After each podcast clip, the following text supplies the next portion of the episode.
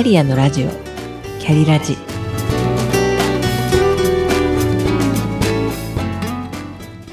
この番組は自分の中の多様性と可能性を最大限生かしてしなやかに100年生きたい。そんなあなたに向けてお送りするキックカウンセリング番組です。お疲れ様です。キャリアコンサルタントの香りです。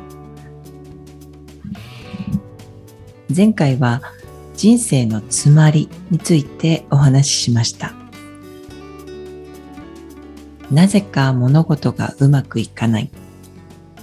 思っていたように流れなくて手詰まり感がある。もし思い当たるとしたら自分の中のパイプが詰まっているかもしれません。怒りや悲しみ。本音が言えなくて溜めてしまった感情というゴミを放置しているとパイプの詰まりを引き起こしてしまいます。詰まってから取り除くのは大変ですので自分でできるパイプ掃除を日頃からしてみてください。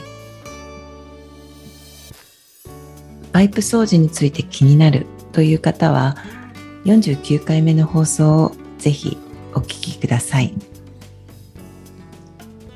というわけで今回は50回目の放送です。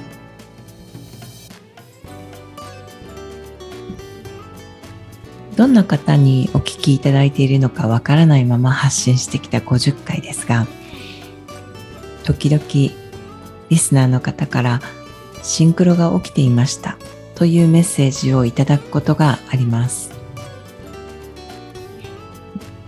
たまたま私が話した内容と同じことが起きるのはそんなに不思議なことではなくて人は自分の心の波長と合ったものを引き寄せます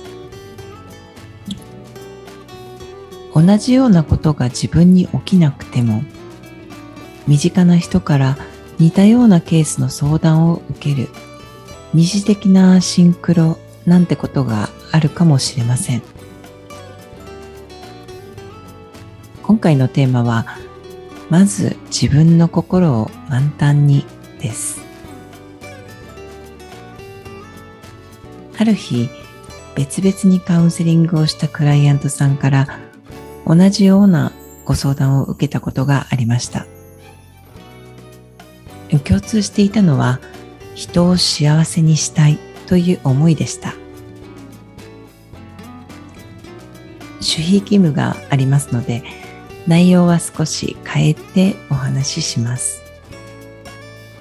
ある方は親から抑圧されて育ってきた境遇から同じような環境にある弱者を幸せにしたいという思いを語られていました。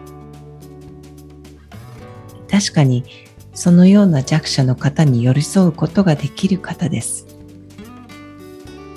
ですが、自分のことは置き去りにしたまま、人を幸せにすることで自分が満たされようとしていました。またある方は、自分以外の誰かのために頑張り続けてきました。まずお子さんやご家族のため次に仕事先の人たち。そして順番の最後が自分でした。自分のエネルギーが枯渇していることに気づかないまま人に与え続けてついに疲れてしまいました。それでもまだ人を幸せにしたいという思いが強い方でした。無理をした分同じだけのリハビリが必要になります。それは1年休むなどという時間的なリハビリではありません。もちろん体を休めることは必要ですがそれと同時に自分の心が求めることで自分を満たしてあげることです。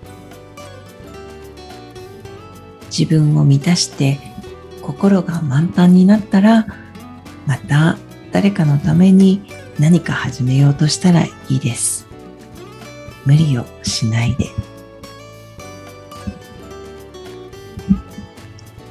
人に貢献をしたいという気持ちが強く人に何かを頼まれると断れずに無理をしてでも人のために貢献しようと他人ファーストで動く方々は一定数いらっしゃいます。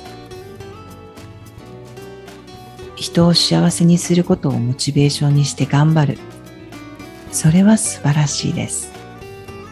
でも自分が笑顔で満たされていてそして人も幸せにしたい。と順番ならいいのですがもし人を幸せにすることで満たされたいという気持ちがあるとしたら何か足りないという不足感からの行動になってしまいます。アンパンマンはお腹を空かせている人に僕の顔をお食べよと分けてあげます。顔が欠けてもアンパンマンにはジャムおじさんがいて取り替えれば復活できます。私たちにはジャムおじさんはいません。自分を満たしてあげられるのは自分です。まずは自分を満たす。そして人を幸せにするために動く。この順番です。本日はまず自分の心を満タンにをテーマにお話ししました。今回も最後までお聴きくださりありがとうございました。それではまた。